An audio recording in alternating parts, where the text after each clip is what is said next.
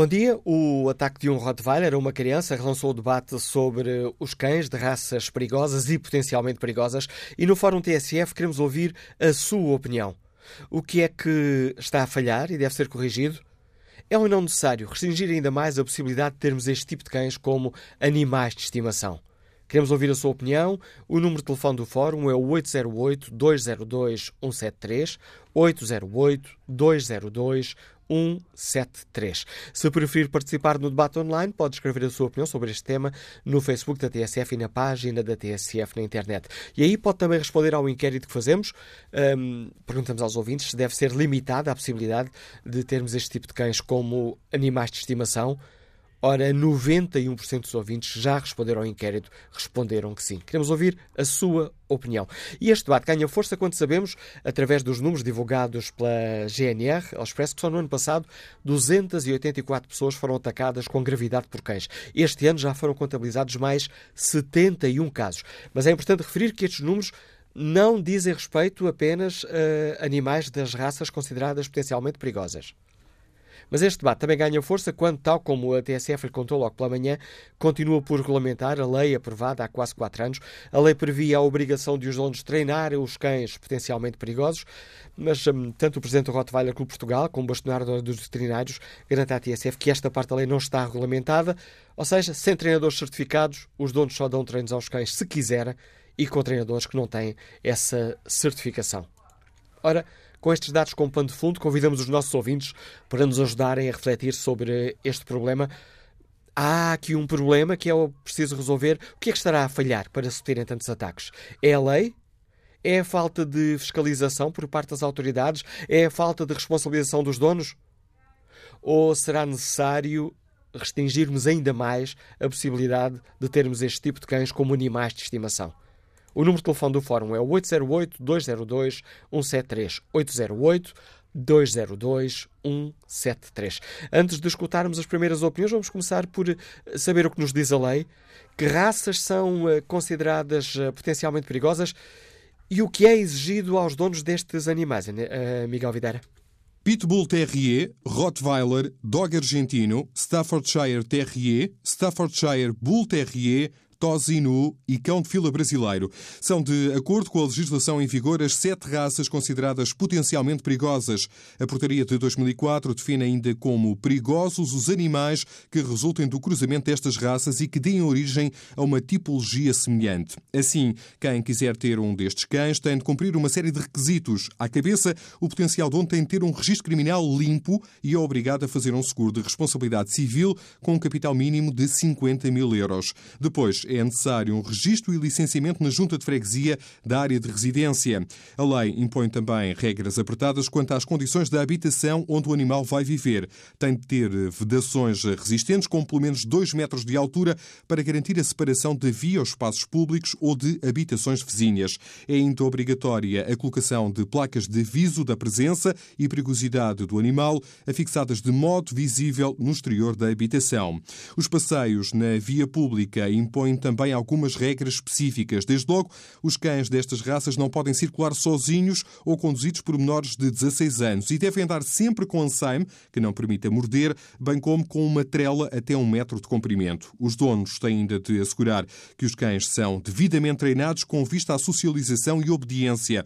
A falta deste treino, a realizar por treinador certificado, constitui uma contornação punível com coima que pode ir dos 750 aos 5 mil euros. Por fim, a lei define que os cães não podem ser treinados com vista a reforçar a agressividade para pessoas, outros animais ou bens, bem como a participação em lutas que são proibidas. Os responsáveis eh, pelo incumprimento destas disposições podem vir a ser condenados por crime com pena de prisão até três anos. Ora, recordado o que nos diz a lei, relançamos o convite aos nossos ouvintes para nos ajudarem nesta reflexão, eh, com tantos hum, ataques de cães uh, a pessoas. Uh, eh, 284 o ano passado, 71 eh, casos já este ano. Há aqui um problema que é urgente resolver. O que é que está a falhar e deve ser corrigido?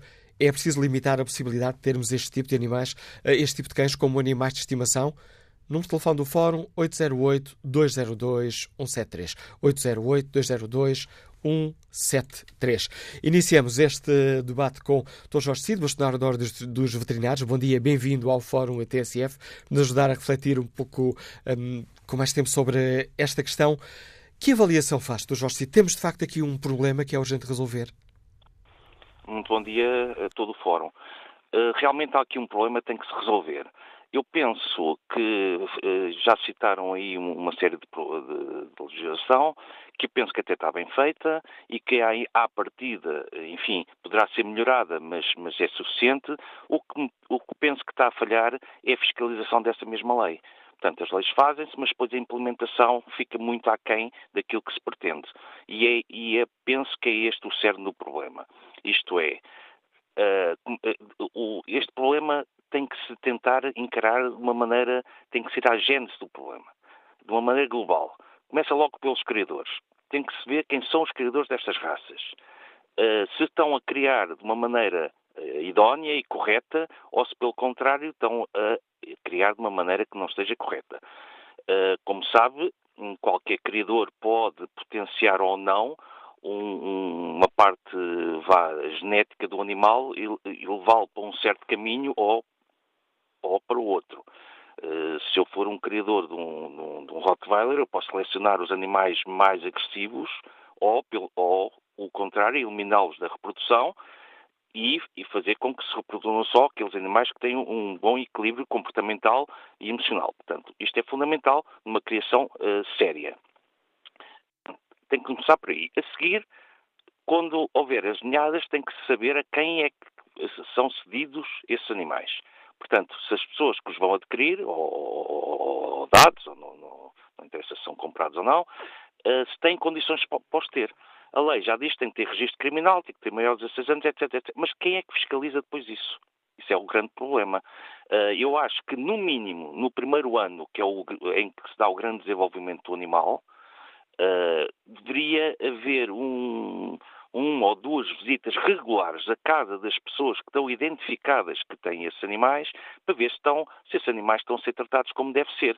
Se estão socializados, é fundamental esses animais serem socializados logo muito novos, logo nos primeiros meses, ou se, pelo contrário, estão a ser submetidos exatamente para exacerbar as, as potencialidades agressivas que eles pode, possam eventualmente ter. Portanto, isto é fundamental uh, haver uma visita à casa do, do, dos proprietários para ver que tipo de utilização estão a dar àquele cão.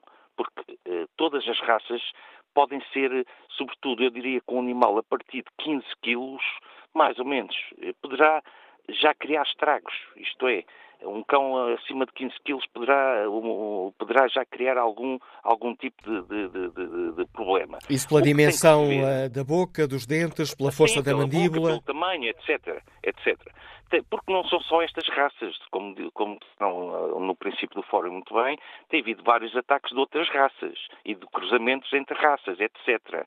O, o, o, problema normalmente é sempre do dono, não conseguiu socializar o cão. Embora eu reconheça, e na nossa prática todos os médicos veterinários que exercem clínica de animais de companhia sabem que, por vezes, há animais complicados. Eu faria quase aqui um paralelismo com, com, com a espécie humana. Uh, também há, há, crianças um bocadinho mais problemáticas, enfim, mais difíceis de educar, digamos assim. Portanto, uh, aí necessitam da ajuda de um profissional. O problema que existe é que esses profissionais, que são os tais treinadores, ainda não há treinadores certificados. Eu penso que esse treino devia ser feito pelas forças de segurança. São quem tem know-how e conhecimentos para o, para o fazer. Porque não basta treinar o cão.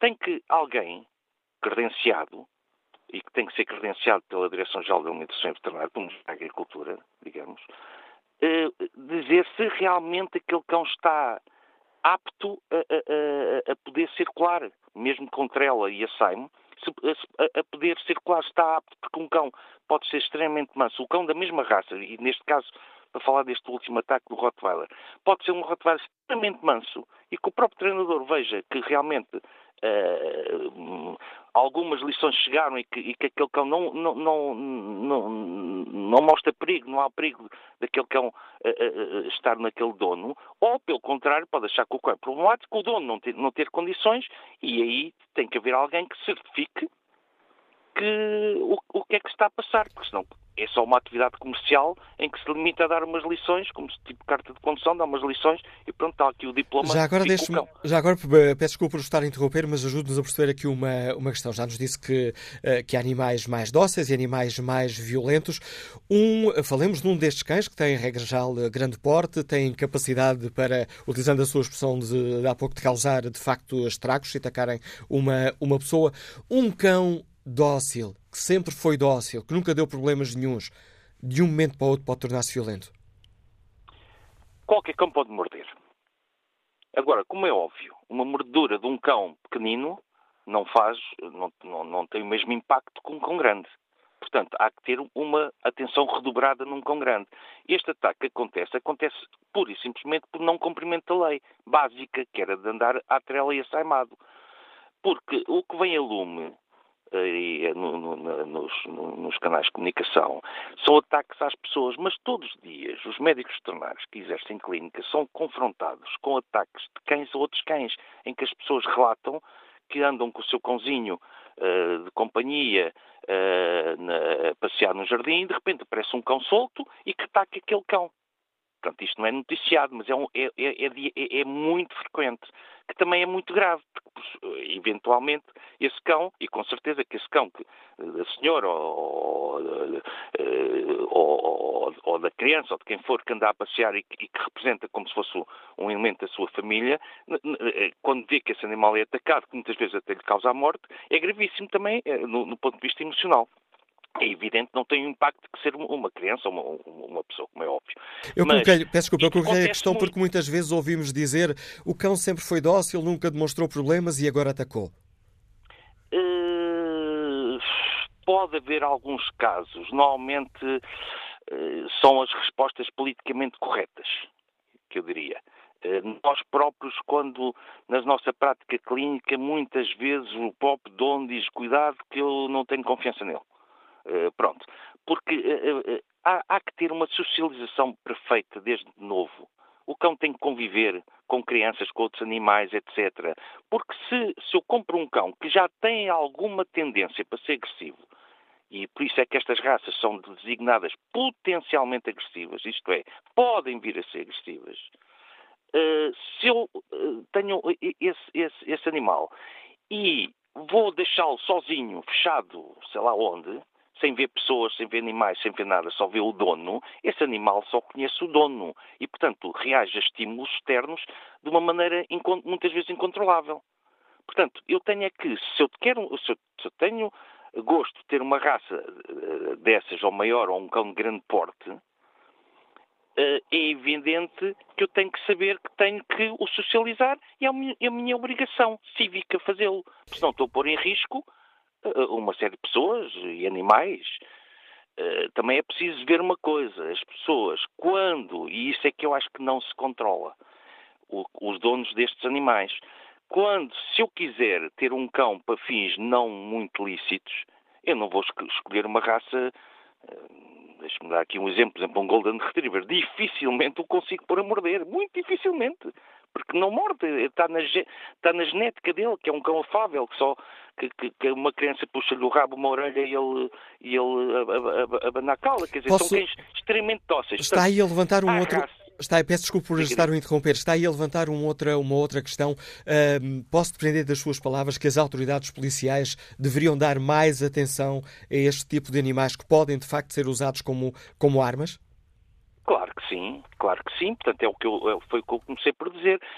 É, a lei está mais, podia ser melhorada e, na minha opinião, acho que devia, no mínimo, no primeiro ano, esses animais que estão identificados como raças potencialmente perigosas, uh, ser, uh, haver um, um, umas visitas pontuais à casa dos, dos respectivos proprietários para verem que condições é que aquele cão está se, aquele cão já está a mostrar agressividade, pessoa, para que, qual é a utilização que essa pessoa está a dar ao cão? Porque nós vemos também todos os dias Rottweilers e outras, e outras raças potencialmente perigosas, pitbulls, etc., no meio de uma família extremamente dóceis. Porquê? Porque aquela pessoa gostou daquele cão como raça, gostou daquele exemplar, ou porque lhe foi cedido, ou por qualquer outro motivo, e quis que ele fosse um elemento da família afável. Agora, há precisamente o contrário também, como nós todos sabemos, não é? Há um outro, já, uh, aproveitando da sua, uh, da sua capacidade de nos explicar estas questões, permita-me abusar da sua, da sua paciência, mas imagino que muitos dos nossos ouvintes com filhos estão a pensar o que é que eu faço se estiver no, no, no quintal, se for a passear no, num parque público, se for a passear no passeio e estiver um cão desses uh, sem, uh, sem a Saime, sem trela, o que é que eu faço? Temos muitas notícias de cães que, que atacam crianças. Ora bem, é um problema que não é fácil resolver, isto é, teoricamente, isto num país civilizado e, e pensando que é tudo muito urbano, o, o, pai da criança devia chamar a atenção do, do dono, que andava a passear o cão, olha, desculpe, devia, deve pôr a trela no seu animal, e a senhor com certeza dizia, peço desculpa, sim senhor, foi um prolapso, eh, já põe. Uh, claro que, pelo que veio ontem noticiado, se calhar não foi bem assim, não é? E, no mínimo, se, se não houver, enfim, eu diria, urbanidade ou boa vontade do proprietário, uh, tem que chamar uma autoridade. Porque está, está a haver uma ação nítida, portanto, esses animais têm que andar à trela e a saimo. Mas eu diria, no mínimo, à trela curta. Tem que andar com a trela, não pode ser de outra maneira. Põe em causa, uh, eventualmente até pode não morder. Mas vemos todos os dias casos de pessoas, até de crianças de certa idade, há, há, muitas crianças que se assustam com animais. Basta o cão ir correr para ela até não é para morder, mas só por uma questão de, de fazer uma festa ou por curiosidade, qualquer coisa. A criança assusta-se e hoje vemos muitas crianças assustadas que, que, não deveria ser, que vão lá ver. O animal, o, o, cão desempenha uma função social muito importante no meio, na nossa sociedade, nomeadamente na família, sobretudo a, a nível de crianças, pessoas de terceira idade, eh, pessoas que vivem uma certa solidão. Há N hoje em dia é aceito o animal de companhia como um elemento de bem-estar familiar benéfico para a saúde. E não pode haver meia dúzia de casos e meia dúzia de donos que estraguem esta imagem toda uh, perfeita do, do, do, convívio com, com um animal de companhia. É são péssimos exemplos que, que existem na sociedade. Esta nossa conversa já vai longa, sei que o doutor tem um compromisso daqui a pouco, mas gostava só de esclarecer uma, uma questão consigo, porque voltou a dizer-nos há pouco que uh, estes, a questão dos treinadores não estão, esta parte da lei não foi regulamentada. Ora, a Direção-Geral da Alimentação e Veterinária garantiu à TSF, e daqui a pouco teremos o Diretor-Geral da Alimentação e Veterinária no fórum, que a lei está em vigor e completamente regulamentada. Há então aqui não, um problema. Lei, eu, sim, eu penso que a lei está em vigor, mas o, que eu, o que eu tanto quanto eu sei, e, e pelo meu conhecimento uh, do assunto, não há treinadores certificados ainda. Uma coisa é, é ver a lei, outra coisa é, é estar implementada. Pode-se fazer uma lei, mas depois se não se implementa, onde é que estão os treinadores certificados? Eu gostava que mostrassem onde é que estão. Não há, tanto quanto eu sei, não existem treinadores certificados. Existem vários treinadores de animais, como é óbvio, mas é, é tipo particular. Certificados pela Direção-Geral da Alimentação e Veterinária ou pela Secretaria de Estado, aliás, esta, esta regulamentação penso que é da Secretaria de Estado, uh, ainda não foi posta em prática no terreno. Agora, que esteja regulamentada, está regulamentada. Há muita coisa que está regulamentada, que é um problema talvez geral do país, que faço muitas leis, mas depois ninguém pensa como é que elas são implementadas. E até hoje não está. Eu via com muito bons olhos que vocês, Forças de Segurança, que têm um grande know-how nesta matéria, e eu lidei de perto com esta situação, eh, porque fui muito tempo eh, diretor de clínica de cirurgia no Hospital Militar, onde, onde dava assistência a animais das Forças de Segurança e GNR, é que são pessoas com um grande sentido, com um grande know-how nesta matéria. E essas pessoas, sim, deveriam ser eles a poder passar os tais diplomas, certificar que a pessoa pode ter este cão e este cão está, em perfeitas condições de equilíbrio comportamental e emocional. Obrigado, Jorge Cid. Agradeço ao bastonário da Ordem dos eh, Veterinários o importante contributo que, que, trouxe ao debate que hoje fazemos aqui no Fórum eh, TSF. Vamos agora um, ehm, escutar os primeiros ouvintes. Começamos por escutar um treinador de cães, premiado, nos liga da Albergaria à Velha, Hermano Fonseca. Bom dia, bem-vindo ao Fórum TSF. Bom dia, bom dia. Olha, é assim, eu, eu concordo com tudo que teve aí o senhor a dizer. Eu ando nisto há 27, quase 28 anos. E ao longo dos anos eu vim a deparar que este tipo de situações foi agravando, agravando, agravando. Eu lembro-me há 20 e tal anos atrás, eu propus a várias entidades, várias pessoas ligadas ao mundo dos cães, não interessa quem, para se começar a agarrar neste processo e se começar a fazer um trabalho em conjunto.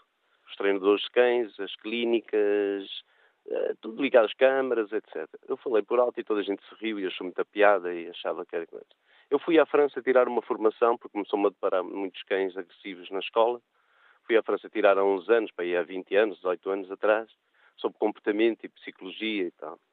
E, eh, portanto, ao longo dos anos, toda a gente na altura eh, chamava-me louco e era o armado em psicólogo de cães, e assim, já tudo muito chique, muito hino, toda a gente fala em comportamento e psicologia e etc.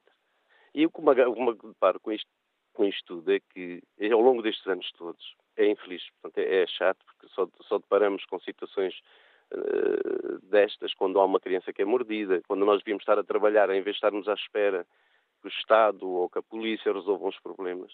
Nós que estamos neste mundo dos cães, já nos devíamos ter reunido há mais anos e sempre, não esperar que estas situações se parem e graças à TSF e outra comunicação social lançar estas coisas. Mas se nós estamos no mundo dos cães, já devíamos ter reunido há mais tempo e termos resolvido os problemas para que isto não acontecesse.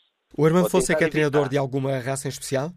Não, eu aqui tenho tudo. Eu apanho tudo, desde o Yorkshire até o Pitbull, Rottweilers, São Bernardos, Labradores, passa-me tudo aqui. E de facto há é. animais perigosos ou, como ouvimos dizer tantas vezes, Olha, perigosos é assim, são os eu, donos? Pronto, isto é assim, isto é muito complicado porque as agressividades, primeiro temos, temos que pensar o, o que é que é uma agressividade num cão, certo?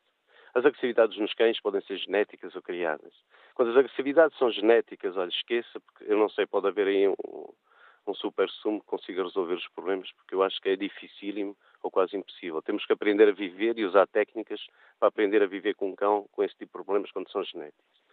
É evidente que, pois, as criadas poderemos ter, portanto, se é criada, poderá ser por nós treinadores, poderá ter sido erros do dono, poderá ter sido erros do criador, etc, etc, logo. Porque o problema das agressividades podem nascer logo na parte desde que os cães estejam dentro da barriga da mãe, certo? Através da placenta pode-se transmitir montes de problemas aos cães, certo? Desde os medos, fobias, etc. E tal como as agressividades. Uh, este tipo de problemas deviam ser muito mais, portanto, porque nós estamos uh, sempre preocupados com isto uh, da psicologia, de, e só nos lembramos disto, porque eu acho que este tipo de, de, cães, eu para mim não existem, não existem raças agressivas, não existem uh, raças meigas. Há cães maus, há cães bons, há pessoas boas, há pessoas más. Portanto, esta é a minha teoria desde ao longo destes anos que eu vim a descobrir e a ver. As, nós é que temos esses cães considerados perigosos, porque têm uma grande potência na mordedura, não é? têm uma mordedura diferente do Yorkshire. Mas se calhar se nós fazemos um Yorkshire a morder um bebê de 5 meses ou 6 meses também é grave. Não sei se me estou a fazer entender. Isso depende do tipo. Agora, este tipo de cães, o que eu acho é o seguinte, e muito bem, a lei existe é para se cumprir. Tanto a lei existe para se cumprir os cães raças perigosas, como é para os outros cães se cumprir. Portanto, se a lei existe é para todos nós que faz, cumprimos e fazemos a cumprir. Obrigado, Armando Fonseca, por um importante contributo que trouxe também a este debate. Ora, esta é uma uh, boa dica para iniciar a conversa com o próximo convidado do Fórum eh, TSF, uh, o professor Fernando Bernardo, que é o Diretor-Geral de Alimentação e Veterinária. Muito bom dia. Obrigado bom pela dia. sua disponibilidade para participar neste debate. Professor Fernando Bernardo, temos um problema com a lei que está por regulamentar? Não, não do ponto de vista de, formal, do ponto de vista da legislação, o edifício jurídico, o edifício administrativo está todo construído. Não há, não há, não há nenhuma uh, lacuna no edifício jurídico uh, que regulamenta esta, este setor, não é? Incluindo o ponto uh, que explicava o que era um treinador certificado. Com certeza, com certeza.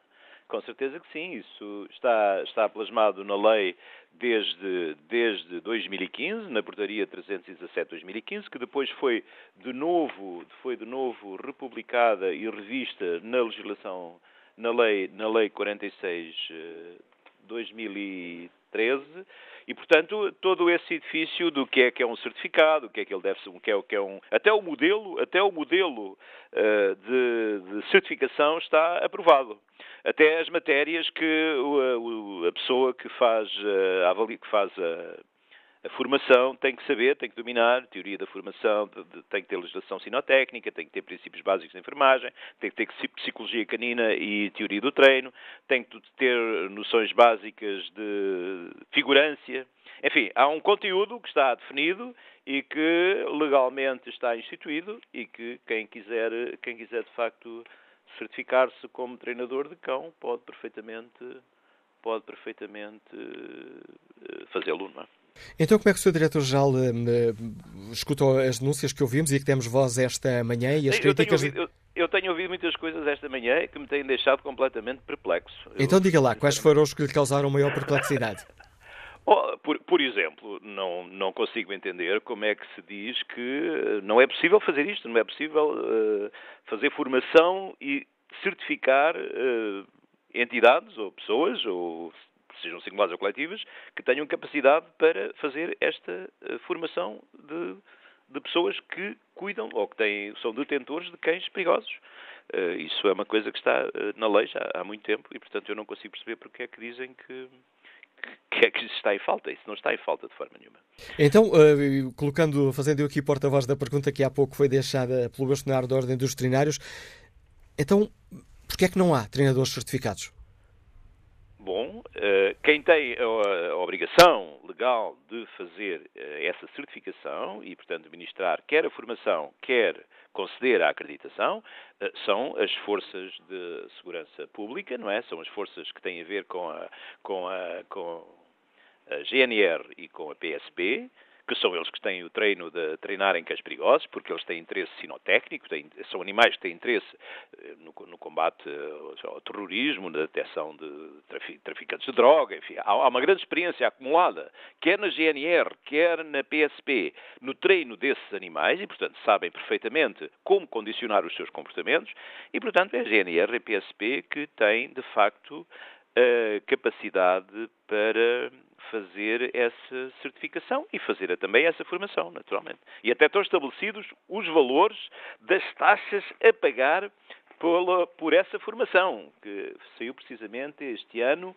em eh, janeiro, eh, a portaria 28 de 2017, onde se diz quanto é que custa um curso de eh, certificação de entidades formadoras de cães perigosos, 250 euros, quanto é que custa a formação dos detentores de cães perigosos, 30 euros. Enfim, tudo isso está, de facto, estabelecido na lei com e está estabelecido exaustivamente. E, portanto, eu fico muito perplexo quando se diz que há lacunas, porque elas, de facto, do ponto de vista jurídico e administrativo, não existem. Então, deixe-me dar conta uh... também da minha perplexidade enquanto, enquanto jornalista perante isso que nos está a dizer está tudo na lei, se está definido Sim. que são as forças de segurança que prestam, uh, que prestam estas, uh, essa certificação.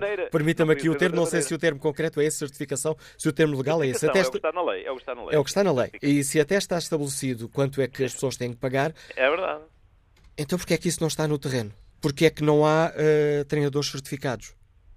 Bom, porque provavelmente nunca, nunca tomaram as iniciativas para obterem essa certificação, ou porque também, provavelmente, por motivos que têm a ver com alguma falta de recursos eh, humanos ou disponibilidade de tempo, as entidades responsáveis por essa certificação, neste caso eu não posso falar por elas, porque eu não sou, não pertenço a esses corpos, não é?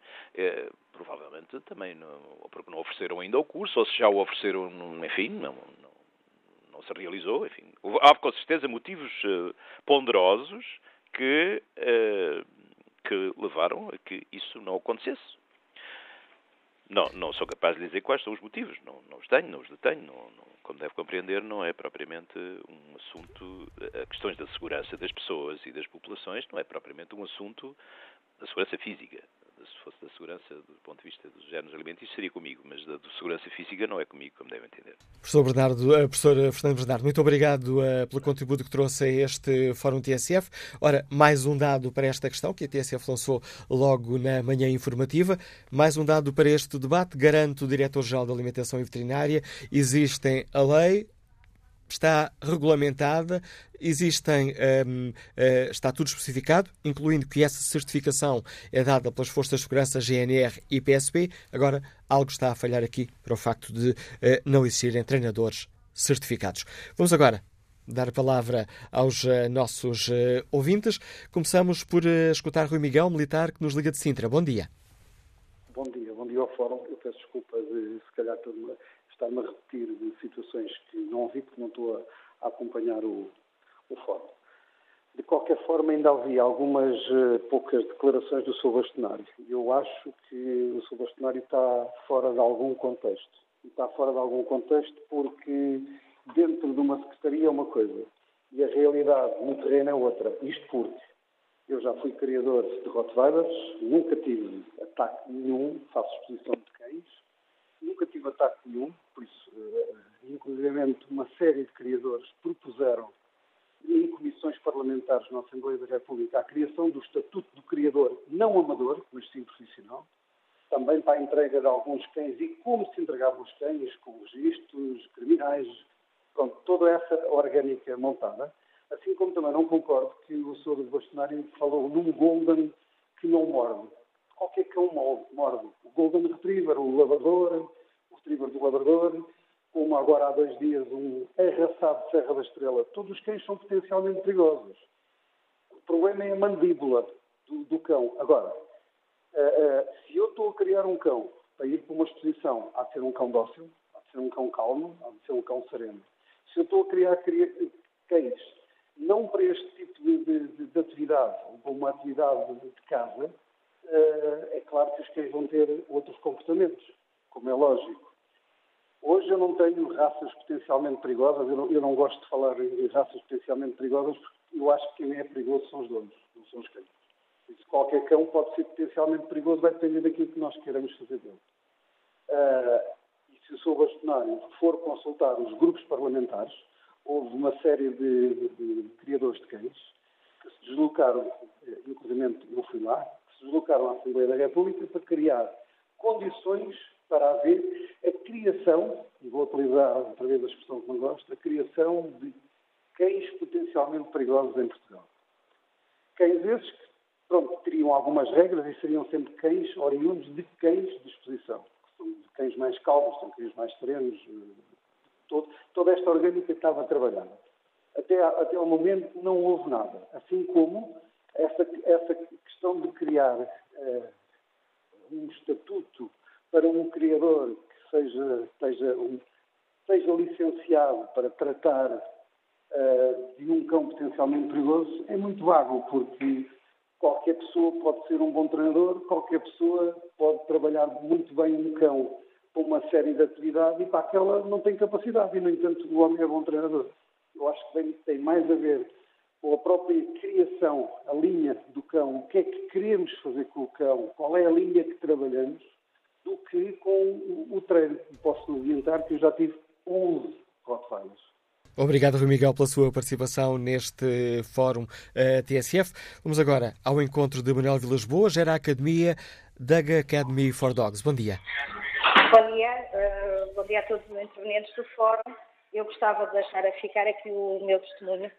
Uh, a Doga existe há um ano e meio. É uma academia onde, uh, portanto, temos vários serviços, não só de treino, mas modificação comportamental, que é um conceito que efetivamente é um pouco desconhecido, porque estamos a falar, sim, de modificação comportamental e não de treino. Estamos a falar de comportamentos incorretos que os cães têm e que, de alguma forma, deverão ser corrigidos e alterados. Uh, após ouvir um pouquinho uh, algumas versões daquilo, portanto, dos intervenientes do fórum, eu gostaria de deixar só ficar aqui meia dúzia de linhas para, eventualmente, uma segunda discussão ou as pessoas realmente refletirem sobre isto. Falando da certificação de treinadores... Peço-lhe só uma grande capacidade de síntese, temos Sim. só dois minutos okay. de programa nesta primeira parte. Tudo bem. Falando dessa, da questão da certificação e questão da GNR, eh, tudo isto passa por uma questão de metodologia e de formação adequada. Os militares têm formação, sim, para fazer uh, treino a cães que não vivem em ambiente doméstico, não vivem em contexto doméstico, não vivem com famílias, não vivem com crianças, não vivem com idosos. Portanto, os cães militares têm uma função: busca, salvamento, minas, controle de multidões, seja o que for. O tipo de treino que é aplicado um cão militar nunca poderá ser um treino que é aplicado a um contexto doméstico onde existem crianças e pessoas frágeis. Primeiro ponto. Portanto, toda a metodologia do treino, uh, todos os treinadores em Portugal teriam que ser certificados por pessoas que não têm, neste momento, formação, porque a sua formação é militar, sabem fazer a formação para aqueles cães específicos, não sabem trabalhar cães em contexto doméstico. Portanto, primeiro ponto, fazer a distinção do que é um cão militar do que é um cão doméstico. E, portanto, falando da lei da certificação, é uma questão de ir lá fora. Uh, há organismos internacionais que certificam treinadores com metodologias positivas. Esses, sim, seriam aqueles, eventualmente, que deveriam estar aptos a treinar, a formar e esta parte toda da educação é fundamental. O problema não está nos cães. Revejo-me completamente nessa situação de falar de raças perigosas. Raça perigosa tem a ver com o dano da mandíbula, não tem a ver com o nível de agressividade. Posso dizer que no último ano e meio passaram por aqui 600 cães eu já vi pinchers, se calhar mais agressivos que alguns Rottweilers. E isto porque se fala de agressividade, não se fala de dano ou de força de mandíbula. Portanto, o nosso problema aqui, acredito, um pincher consegue, eventualmente numa criança, fazer um dano muito grande. Portanto, esta questão passa muito por educação, educar os donos, formar os donos. Os cães, não há cães bons ou raças boas ou raças más. Há cães que são bem educados ou mal educados, consoante depois a parte ambiental e a família em que estão inseridos. Manuel Vilas Boas, muito obrigado pelo importante contributo que trouxe também a este fórum TSF. Temos de terminar aqui a primeira parte, mas retomamos a reflexão e com muito mais espaço reservado à opinião dos nossos ouvintes, já a seguir ao noticiário das 11.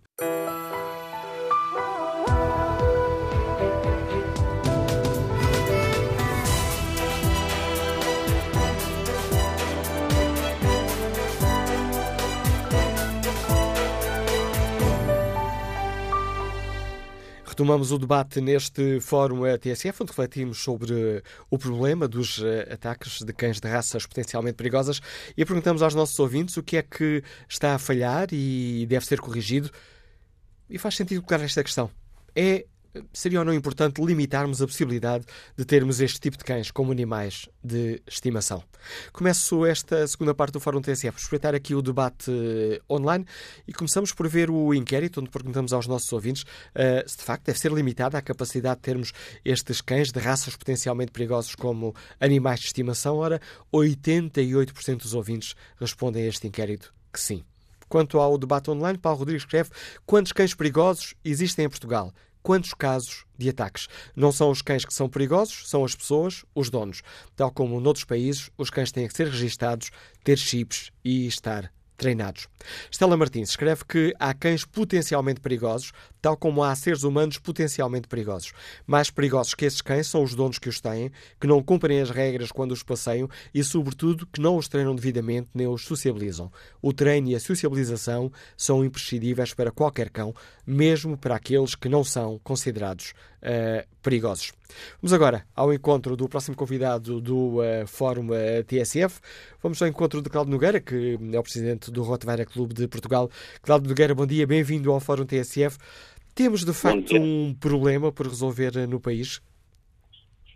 Uh, temos uh, um problema, por certo, para resolver uh, no nosso país em relação a esta matéria. em primeiro lugar, obviamente, em meu nome pessoal e do, do Rottweiler Clube Portugal, Quero agradecer desde já o convite para participar neste, neste vosso fórum, que o faço com, com grande prazer.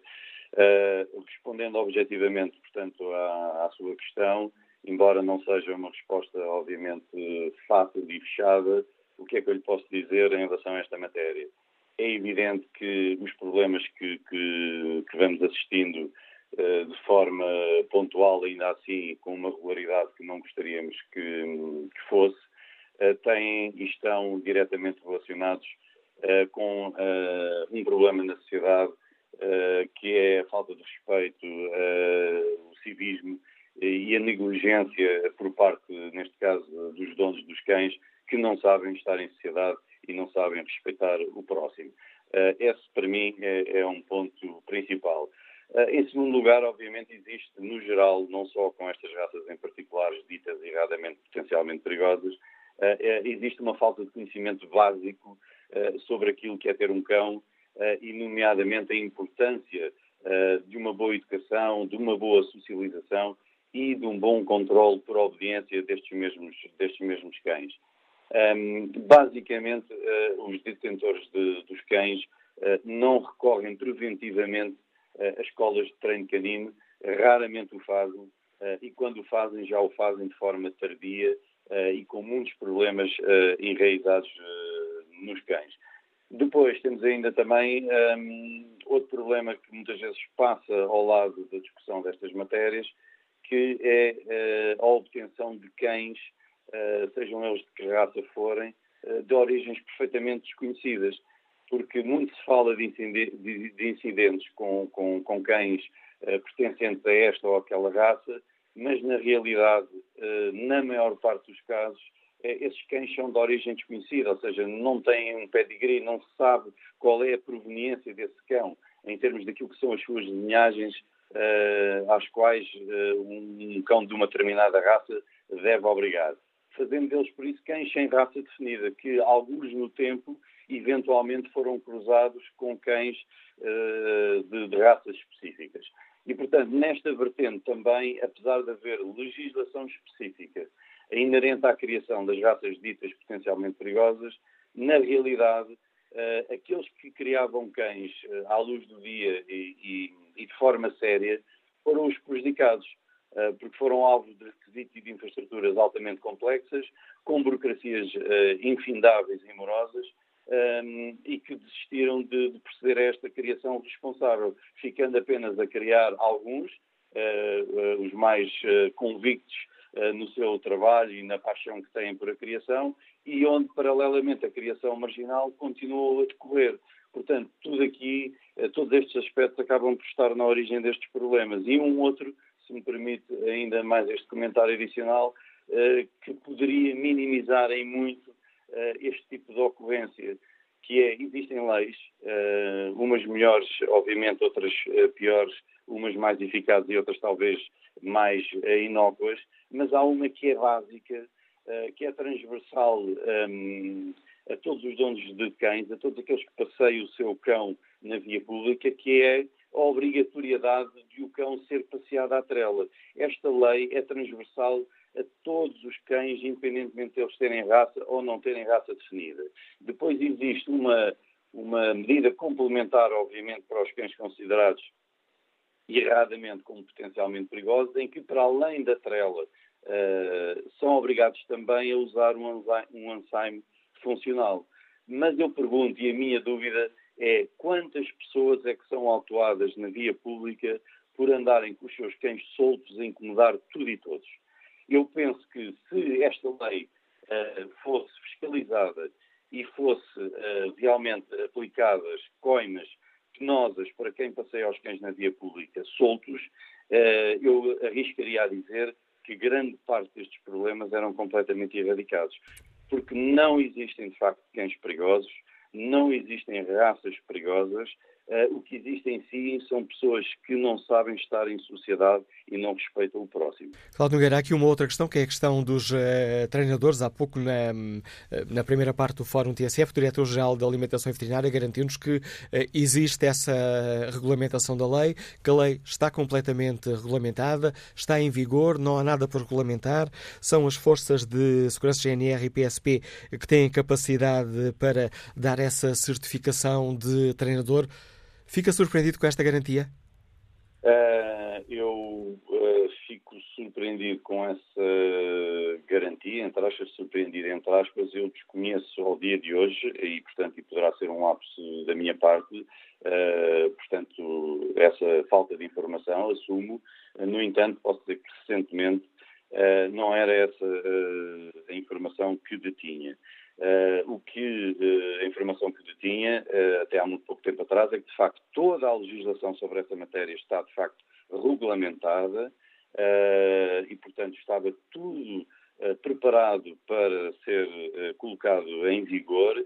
Ainda assim, esta lei careceria de duas portarias adicionais que estariam pendentes, que desconheço a razão dessa, dessa pendência, e que, por esse mesmo motivo, a lei da obrigatoriedade do treino do cão por parte do detentor e a certificação não estaria em vigor. E posso dizer que muitas juntas de freguesia do nosso país é esta a informação que têm em seu poder.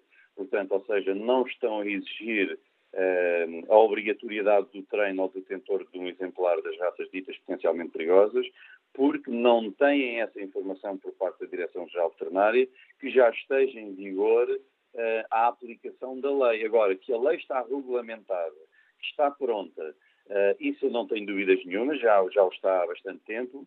Agora, uh, a aplicação da mesma e a entrada em vigor da mesma, naquilo que eu sei, e admito que poderei estar ao dia de hoje, portanto, errado, mas até há muito pouco tempo atrás, a informação que eu detinha pelas entidades competentes uh, era de que essa regulamentação estaria ainda pendente de duas portarias adicionais. Sendo que uma questão é clara, não conhece treinadores certificados.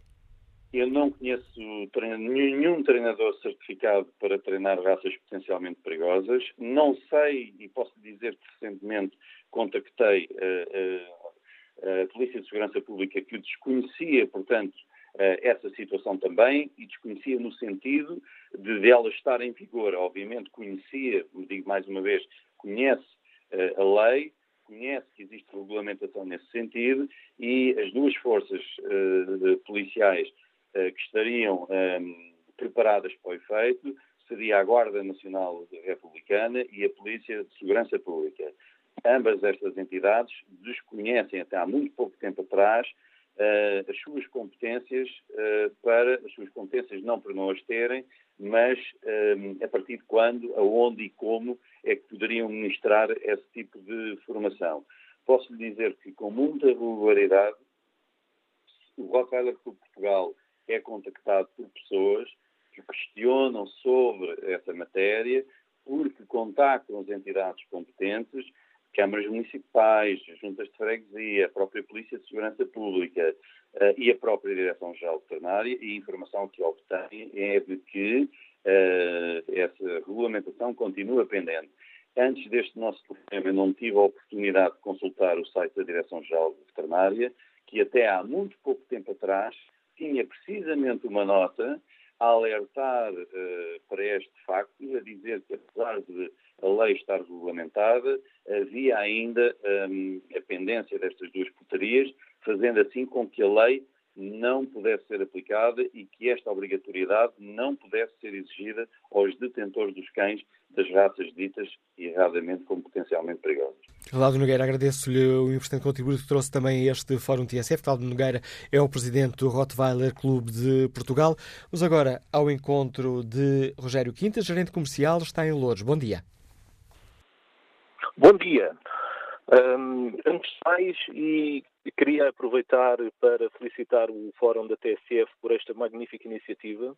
Uh, não deixar também de dar os meus sinceros parabéns ao ouvinte uh, anterior, uh, o presidente do Rottweiler Clube Portugal, Cláudio Nogueira, pessoa um, por quem nutro um, uma enorme estima e que tem um conhecimento muito, muito, muito elevado e muito avançado desta problemática dos cães e que tem feito um excelente trabalho em nome da promoção do Rottweiler e também de todas as raças.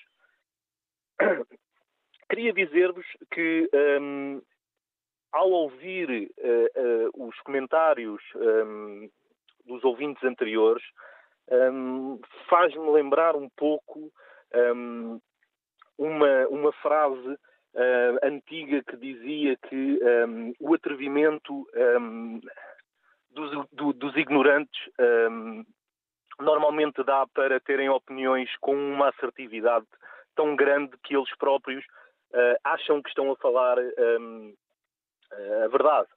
Portanto, uh, falar dos cães e falar desta problemática dos cães é muito mais do que uh, aquilo que se tem vindo a debater aqui neste fórum em relação às leis e à problemática da legislação, se existe, se não existe. Para mim, uh, enquanto detentor de Rottweiler, é muito mais importante perceber se as pessoas que são detentoras de cães e sejam eles de que raça for, estão preparadas efetivamente para terem animais de estimação. Porque de facto existem muitas pessoas que não estão preparadas nem para ter um peixe de aquário. E quer queiramos, quer não, não basta uh, haver uma legislação que obrigue um, ehm, os tentores de cães a, a, a, andarem com, com trela ou com a SAIM ou, ou com, com, com o que quer que seja, se depois, na prática, as pessoas Uh, não têm a noção, uh, não têm a mínima noção do que é que é um cão, do que, do, do que é que do, do, que é que é utilizar um cão no dia a dia um, em sociedade um, e partilhar com as pessoas uh, esse mesmo cão, não é? Quando nós vemos na rua uma pessoa a passear um qualquer cão, um caniche, um, um, um cão, um labrador sem trela, as pessoas não têm noção que esse cão pode ser tão perigoso como uh, qualquer outro cão uh, dito das raças potencialmente perigosas. Andar com um caniche na rua que uh, o dono não tem qualquer controle sobre ele e ele atravessa uma estrada a correr e pode provocar um acidente de trânsito ou, ou uma queda de uma moto ou de uma bicicleta, por exemplo, um, isso também é ter um cão potencialmente perigoso. E as pessoas pensam que um, ter um cão é um, pura e simplesmente dar-lhes comida, dar-lhes uh, passear o cão à rua uh, quando passeiam 10 minutos por dia, levá-lo ao veterinário e pouco mais. Uh, ter um cão é perceber exatamente as necessidades do animal, é perceber um, o comportamento do animal e, efetivamente, socializar o cão, treinar o cão e estar com ele um, todos os dias na presença um, do, do, do, de, portanto, da restante comunidade. O meu cão, por exemplo, é um cão que não fica uh, em momento nenhum uh, sozinho com quem quer que seja. É um cão que tem uh, teste de sociabilidade passado pelo Clube de Canicultura, é um cão que tem uh, o teste BH uh, de cão de companhia. E nem por isso eu passei o meu cão na rua sem ser à trela. E nem por isso eu deixo os meus filhos sozinhos com o meu cão. E nem por isso eu deixo que pessoas uh, façam festas ao meu cão quando eu não estou presente. E eu tenho, eu tenho uh, todo, todo, todo, todas estas provas, todos estes testes com o meu cão e nem por isso deixo o meu cão sozinho uh, com alguém ou, de, ou, ou, passeio na rua com o meu cão sozinho. Portanto, isto para dizer que existe aqui uma, uma, uma tónica que eu acho que nós devíamos acentuar, é que um, qualquer pessoa para ter um animal, seja ele qual for, deve estar preparado para o ter. Não basta querer ter um cão, é preciso estar preparado para ter um animal. Obrigado, Rogério Quintas, pela sua participação no Fórum TSF. Vamos agora ao encontro de Ana Melo, está desempregada, escuta-nos em Lisboa. Bom dia. Olá, bom dia. Ora bem, primeiro de tudo quero lamentar esta situação, isto, cada vez que isto acontece é, é uma dor no coração. E depois, pelos vistos, não há falta de leis, não é? Até há excesso de, de leis, mas também temos excesso de pessoas com, com problemas mentais ou com complexos de inferioridade, não sei. Porque, normalmente, pela minha experiência, que tenho um cão, eh, as pessoas que arranjam estas raças de porte grande, ditas eh, potencialmente perigosas ou não, bom, eh, é normalmente é para intimidar as outras pessoas, ver? Não tem uma atitude normal perante os outros. Uma pessoa chama a atenção que não tem entre ela, ficam a olhar para nós, a saima então nem se fala, porque, enfim, a saima é coisa que não se usa. Uh, e a conversa depois é sempre a mesma: é o cão não faz mal, uh, o cão não morde, o cão está habituado até que o dia, uh, pronto, até que a coisa corre mesmo mal, não é? Portanto, isto raças perigosas, na minha perspectiva, é um bocadinho conversa fiada, porque os poucos problemas que eu tenho tido com o meu cão são com cães pequenos, que normalmente andam à solta, porque as pessoas devem desconhecer que é obrigatório andar à trela com o cão. Está a ver? Porque o cão é pequeno, ou porque o cão não faz mal, ou porque o cão. Bom, é sempre a mesma. Sempre a mesma conversa. É de lamentar depois. Eh, as pessoas é que não regulam bem da cabeça e normalmente os cães é que são abatidos. Porque isto depois faz, faz, eh, faz vender jornais, está a ver? Criança atacada por Rottweiler e por cão de fila e por não sei quantos e o cão limita-se a fazer uh, aquilo que o dono lhe ensinou a fazer ou o deixa fazer, está a ver? Porque isto, todos os cães eh, são potencialmente perigosos, qualquer cão pode morder, não é? Assim como qualquer um de nós eh, pode perder a cabeça e dar uma estalada em alguém. E eu só tenho pena que estas notícias sirvam de manchete nos jornais, porque esta semana tentou-se chamar a atenção da comunicação social para uma situação muito específica de um canil, do canil municipal em Elvas, onde os animais são muito maltratados.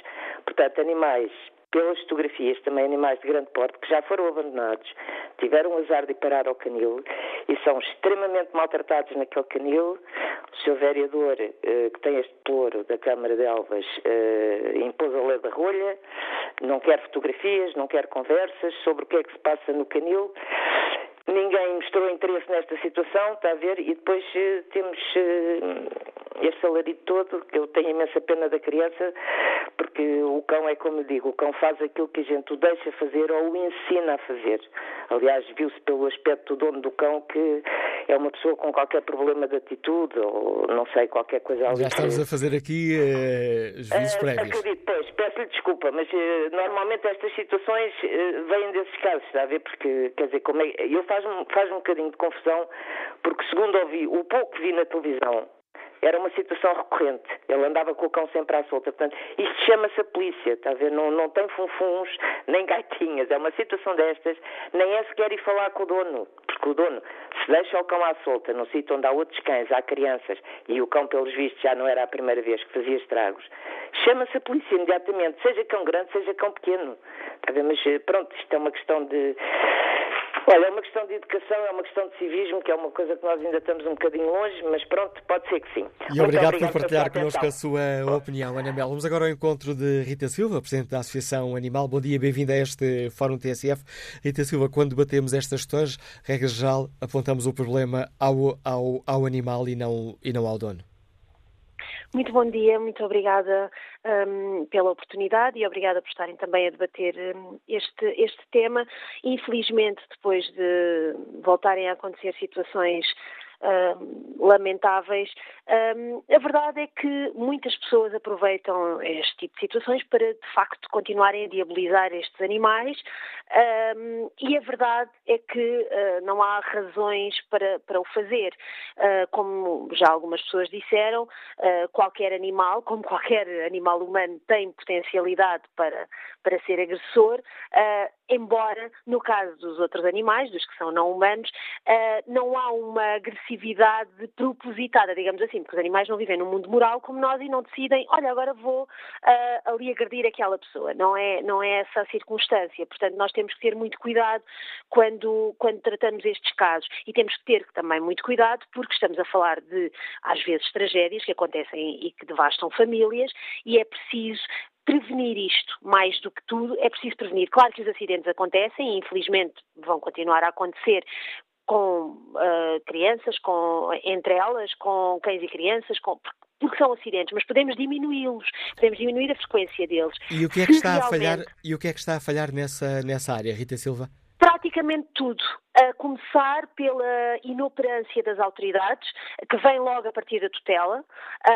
é inadmissível como é que a Direção-Geral de, Alimentação e Veterinária continua a assobiar para o lado, se me permite a expressão, porque é o que tem feito ao longo dos anos todos e é o que tem feito também, um, porque legislar, legisla-se bastante, é verdade, e, e até legislação uh, uh, em grande medida competente, mas depois não há uh, regulamentação eficaz, não há fiscalização, não há uma preocupação, a não ser quando acontecem tragédias ou quase tragédias e depois aí vamos, vamos correr para tentar pôr, pôr um, pesos rápidos. E isso não pode acontecer. O Estado não tem sido uma pessoa de bem para com os animais do seu país e, no caso, também para com as pessoas que são vítimas, uh, de, sem culpa nenhuma, da, da, da, inoperância das autoridades. É preciso que as pessoas percebam, tal como o senhor de há pouco dizia, que uh, viver com um animal não é, um, não é só um prazer, mas também uma responsabilidade.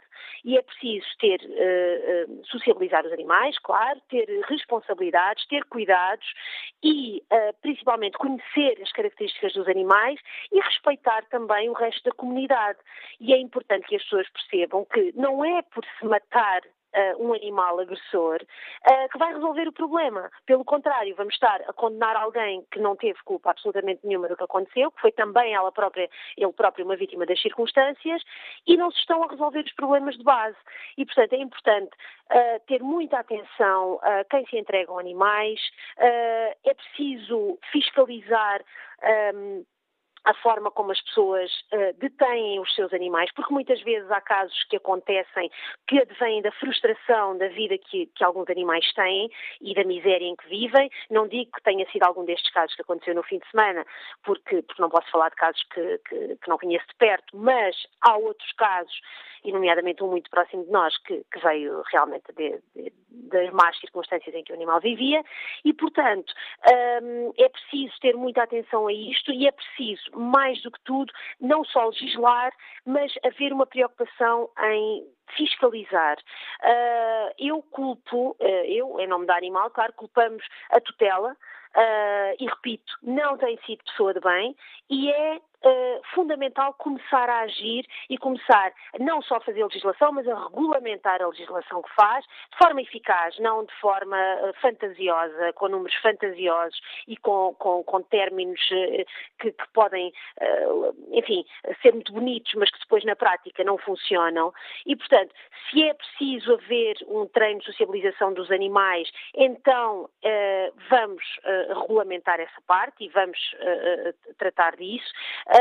Não vamos esperar quatro anos, como aconteceu agora desde a última alteração ao Decreto-Lei 315 de 2009, que foi com, com a Lei 46 de 2013. Uh, portanto, já estamos em 2017, passaram quase quatro anos e não há uh, ainda profissionais certificados para o treino de, dos animais, uh, infelizmente considerados pela lei potencialmente perigosos por pertencerem a, a, a, sete raças específicas e depois os outros que são já considerados perigosos ou potencialmente perigosos por terem sido, uh, por terem estado envolvidos em episódios de agressão a outros animais ou a humanos. Portanto, são, são são coisas complexas, é verdade, mas que se podem simplificar se houver vontade política. E é exatamente isso que nós, enquanto cidadãs e cidadãos e organizações de proteção dos animais também, um, exigimos e continuamos a exigir. E, e não vamos esquecer que hum, Muitas vezes estes casos acontecem, repito, por, to por, total inoperância das autoridades. Às vezes há denúncias atrás de denúncias que depois não vão ser verificadas e podiam evitar-se desgraças para todos os lados. E as vítimas, que são no caso este, estas crianças e estas pessoas que foram, uh, uh, enfim, mordidas, e os animais, uh, acabam por ser quem mais sofre, sem terem qualquer culpa. Rita Silva, muito obrigado pela sua participação no debate que hoje aqui fazemos no Fórum eh, TSF. Vamos agora escutar Pedro Guna, é professor especialista em comportamento animal, Liga-nos do Porto. Bom dia.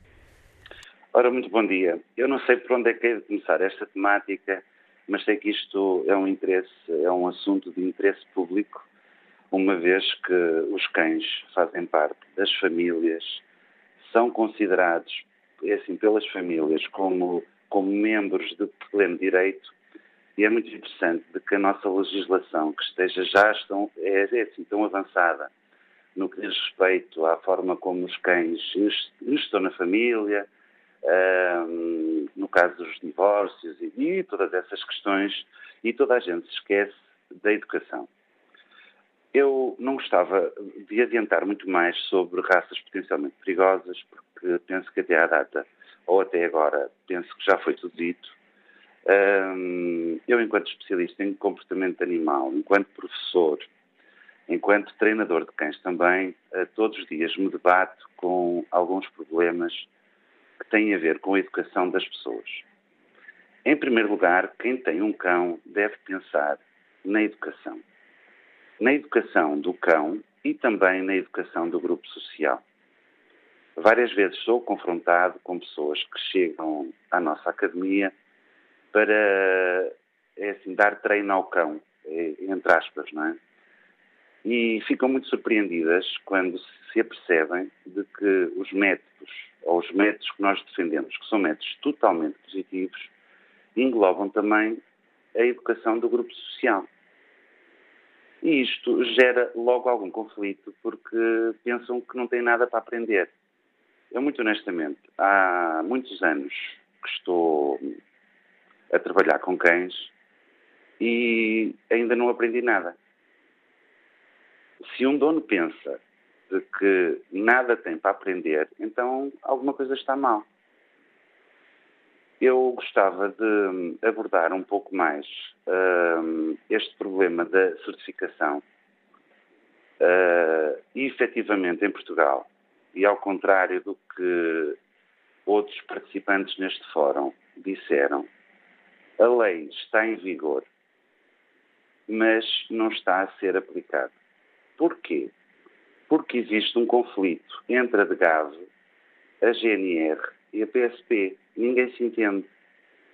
Eu, enquanto treinador, certificado eh, pelos melhores institutos internacionais se eu me for candidatar, isto é assim, pasmos se eu me for candidatar a ser uh, um treinador qualificado para treinar cães uh, potencialmente perigosos, eu vou-me deparar com vários problemas.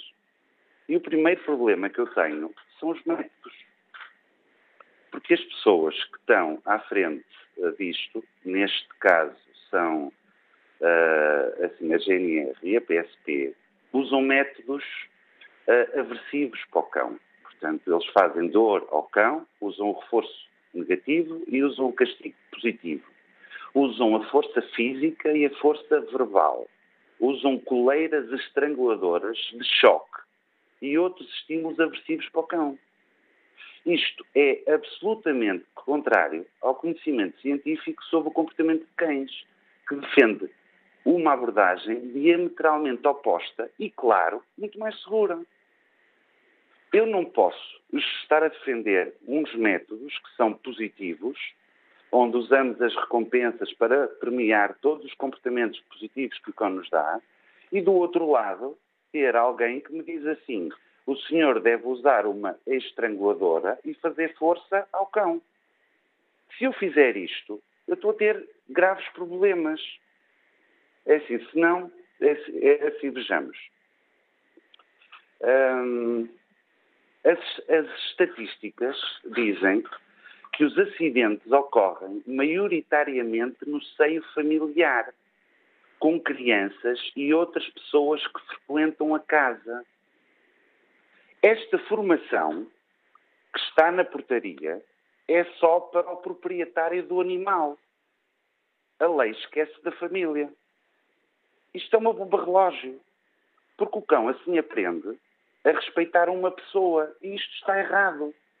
Devia ser toda a família a participar nisto. Isto quer dizer que a possibilidade de o cão morder ou atacar é assim quem usa este tipo de métodos que são ensinados pela GNR, pela PSP ou pessoas como o Sr. César Milan, por exemplo, é muito reduzida. Porque ele tem medo de fazer, ele sabe que vai sofrer umas consequências por esse ato, mas vai atacar quem não as utilizar, ou seja, as crianças e os restantes membros da família. É mais um contributo importante para este debate que nos deixa o professor Pedro Rune, que nos liga do Porto. Olha aqui o debate online. Pedro Corella escreve: Enquanto andamos a ouvir que o meu cão parece um leão, mas comigo é um gatinho, continuarão a existir tragédias. No dia em que a competência do dono falha, alguém se magoa ou morre. É preciso ter licença de porte de arma, mas qualquer pessoa pode andar com um animal destes na rua.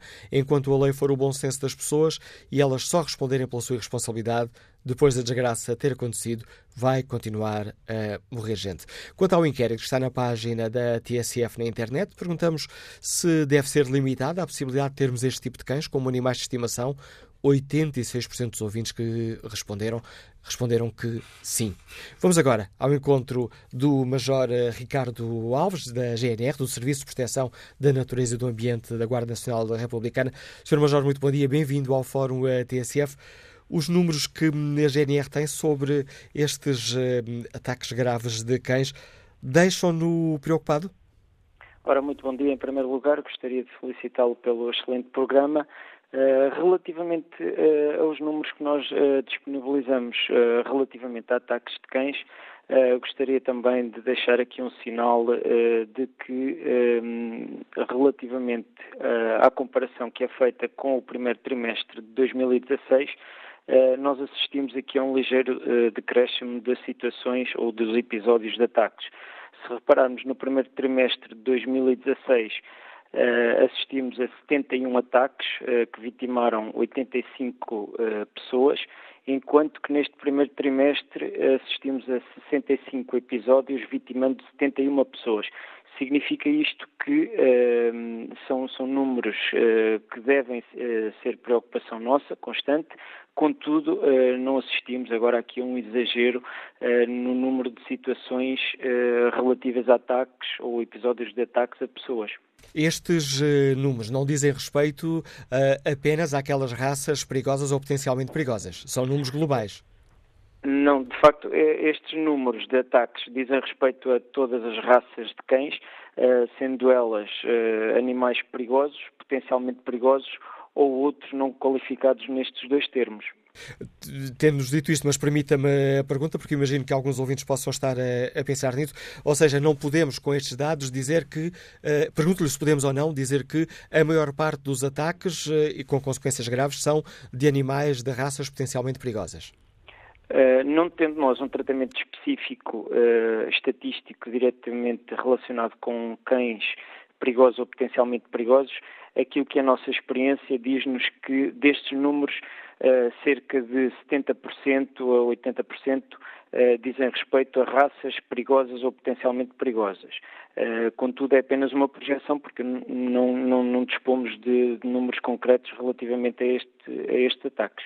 Temos ouvido neste fórum falar de, de vasta, várias opiniões, chamando a atenção para o facto de existir pouca fiscalização. Que avaliação faz o, o, o Sr. Major Ricardo Alves?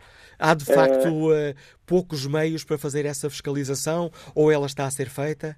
Uh, a, estrutura do Serviço de Proteção da Natureza e Ambiente, uh, que por excelência lida com temas, nomeadamente dos animais e também da Natureza e Ambiente, tem exercido a sua fiscalização em diversas áreas dos animais de companhia, não só neste capítulo dos animais perigosos e potencialmente perigosos, mas também uh, recentemente a lei da criminalização dos maus tratos e abandono de animais de companhia. No caso em concreto, uh, só para também o telespectador, neste caso o espectador, ter uma, uma, uma ideia, Uh, do número uh, de fiscalizações. Nós realizamos ao longo de 2016 diversas fiscalizações, tendo culminado uh, no levantamento de cerca de 840 autos de contraordenação Uh, só relativamente a este decreto-lei que está aqui em causa. Portanto, neste caso de 2013, uh, a lei uh, 46 de 2013. Portanto, significa isto que está a GNR atenta algumas práticas uh, que não estão de acordo ou estão em conformidade com a lei. Desde logo uh, a falta de registro ou falta de licença, também a falta de seguro de responsabilidade civil, que é obrigatório nos animais perigosos e potencialmente perigosos, uh, mas também, e aquilo que nós queremos seja a, a situação que leva ou que potencia estes casos mais divulgados, tem a ver com a falta de trela e de assame funcional. Portanto, relativamente a este, posto, a este ponto, temos aqui um registro de cerca de 30 autos levantados por falta de, de coleira, ehm, de trela e de assame funcional. Sr. Major Ricardo Alves, gostava que nos ajudasse a perceber uma outra questão. Logo na primeira parte do Fórum TSF, e tendo eu confrontado o Diretor-Geral da Alimentação e Veterinária sobre o facto de não existirem treinadores certificados, hum, ele disse-vos que a lei está publicada, as portarias estão publicadas, eh, a lei está em vigor e que cabe à GNR e à PSP darem essa formação. Não sei se tem esses dados, Sr. Major, mas eh, a GNR já está a dar este tipo de cursos? Uh, portanto, é importante uh, primeiro enquadrar uh, toda esta hum, legislação que, entretanto, saiu. A Portaria 317 de 2015 estabeleceu quem é que seria capacitado a dar esta formação ou certificação e no caso em concreto uh, foi estabelecido que quer a Guarda Nacional Republicana, quer a Polícia de Segurança Pública, pela sua comprovada experiência uh, na questão de, da sinotecnia, estariam capacitadas a ministrar esta formação. Também há aqui um outro ponto uh, importante que diz respeito à sua isenção, ou seja, sendo um organismo estatal que não visa lucro, uh, isenta qualquer uh, suspeição sobre a questão do, do, lucro. E nesta situação, a DGAV, a Direção-Geral da Alimentação e Veterinária, enquanto autoridade competente, um, fez sair esta portaria que ficou dependente de uma outra portaria uh, que saiu agora em janeiro, portanto a portaria 20, uh, 28 de 2017, em que uh, seriam definidos aqui os custos a pagar ou a suportar pelos uh, elementos a, a formar. Uh, neste caso, esta portaria é uma portaria conjunta entre o Ministério das Finanças, o Ministério da Administração Interna e o Ministério da Agricultura.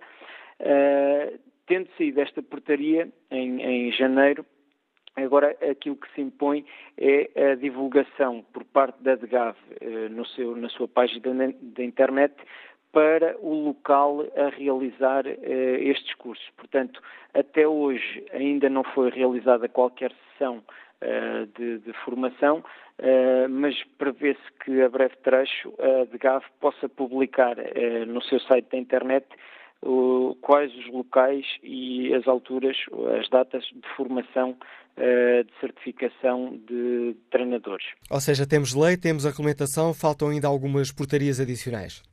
Uh, não, de facto a portaria já saiu, falta uh, é comunicar quais os locais e as datas em que irão realizar-se estes cursos, atendendo a que estão aqui em causa duas entidades formadoras, a Guarda Nacional Republicana e a Polícia de Segurança Pública. Por, portanto, a Direção-Geral da Alimentação e Veterinária irá provavelmente fazer este comunicado muito brevemente. Sr. Major Ricardo Alves, agradeço mais uma vez o importante contributo que trouxe a este Fórum TSF. Vamos agora ao encontro do Comissário Henrique Figueiredo, da PSP. Sr. Comissário, bom dia. Obrigado também pela sua participação neste debate e permita-me que inicie a nossa conversa precisamente por esta, por esta mesma questão.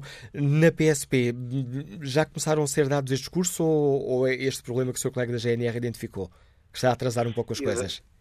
Exatamente. Bom dia. Antes de mais, eh, obrigado pelo, pelo convite para participarmos e termos a oportunidade de prestar aqui alguns esclarecimentos sobre esta matéria que é certamente do interesse de, de muitas pessoas.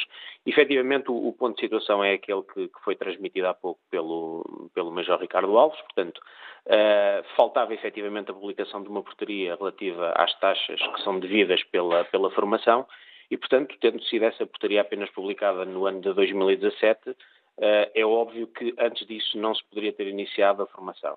Portanto, neste momento estão, de facto, a ultimar-se os detalhes para que ainda este ano, e é essa a informação de que dispomos, ainda este ano se iniciem esses cursos, e, portanto, eh, julgo que, que, a muito breve prazo poderemos começar a ter eh, os primeiros treinadores certificados e também os próprios detentores, que também terão que frequentar ações de formação, também essas, julgo que ainda do ano 2017, começarão e, portanto, está, está, digamos, podemos dizer assim, em marcha este processo de certificação, quer dos treinadores, quer dos próprios detentores destes animais.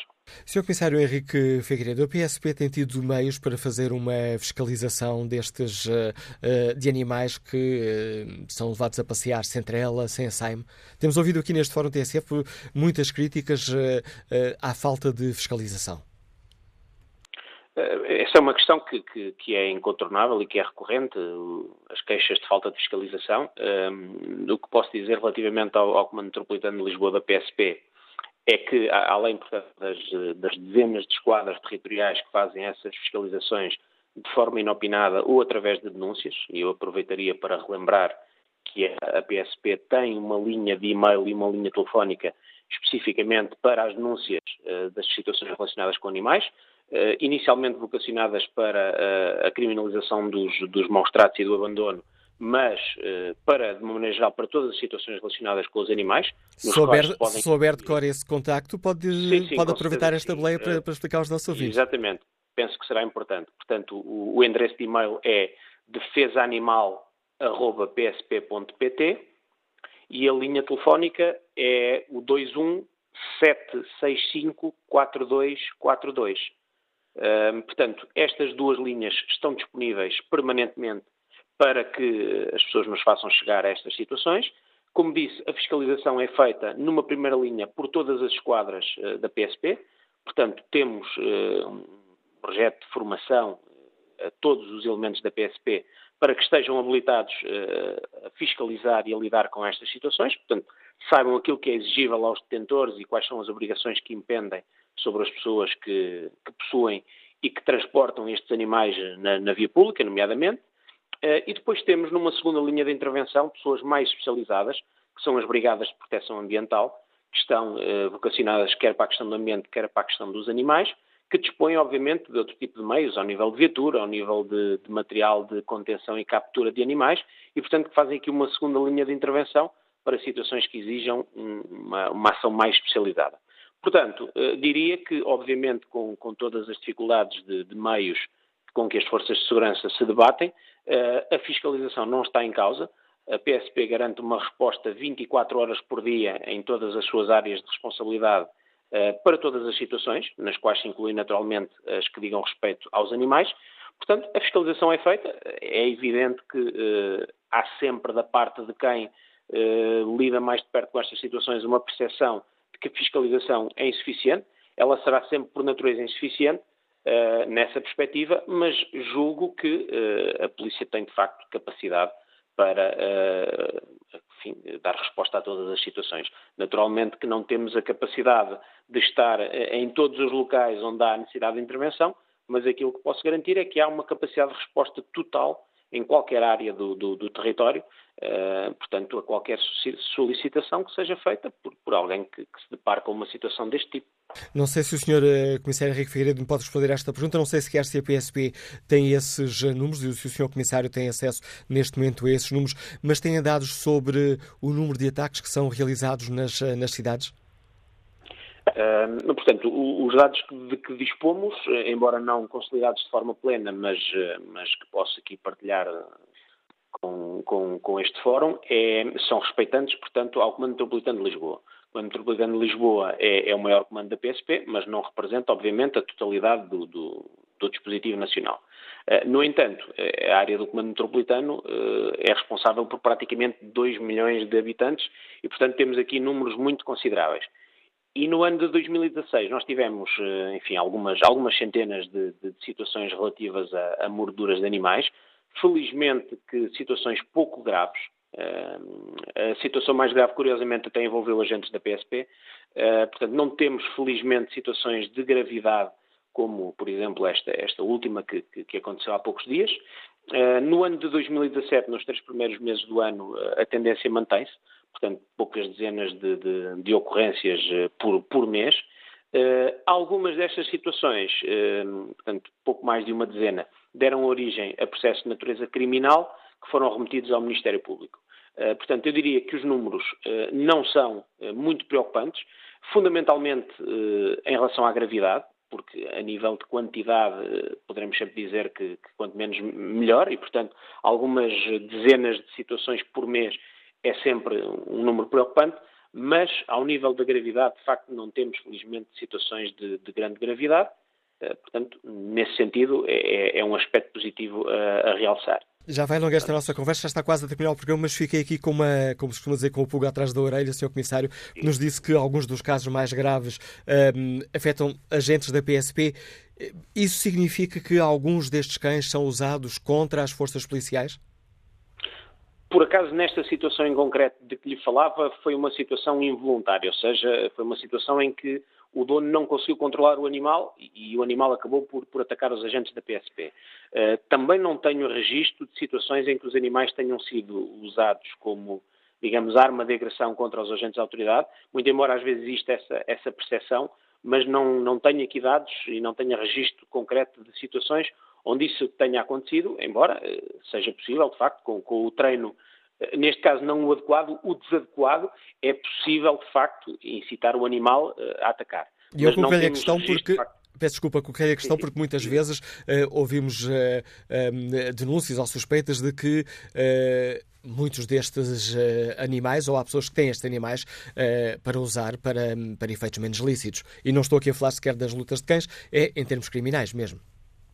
Exatamente, exatamente. E se isso por vezes acontece, como eu disse, há, há um pouco essa percepção e, e repare, não será a formação que, que, está a ser preparada e que julgo que virá resolver aqui alguns problemas, mas não vai resolver esse problema, porque esse tipo de treino é dado fora dos circuitos formais e oficiais, digamos assim.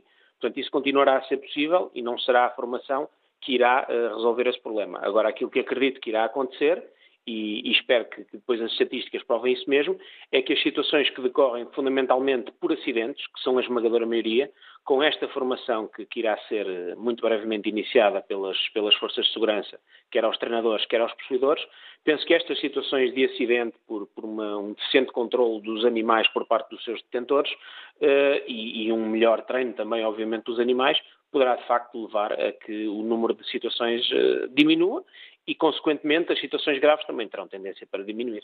Agradeço ao Comissário Henrique Figueiredo, do Comando Metropolitano de Lisboa da PSP, a participação neste debate. Resta-me apenas agradecer a todos os ouvintes que se inscreveram, pedir desculpa a muitos dos que não conseguimos uh, dar voz. Neste programa tentamos sempre equilibrar um pouco aqui entre a opinião dos nossos ouvintes e também eh, a questão das autoridades nos possam dar aqui mais alguns esclarecimentos e neste fórum demos alguns avanços nessa, nessa área, mas prejudicando o tempo deixado aos ouvintes para participar. Peço-vos desculpa por isso, mas uh, julgo que foi importante também aqui termos mais alguns dados para sabermos concretamente o que é que falamos quando falamos deste problema dos ataques de cães de raças perigosas.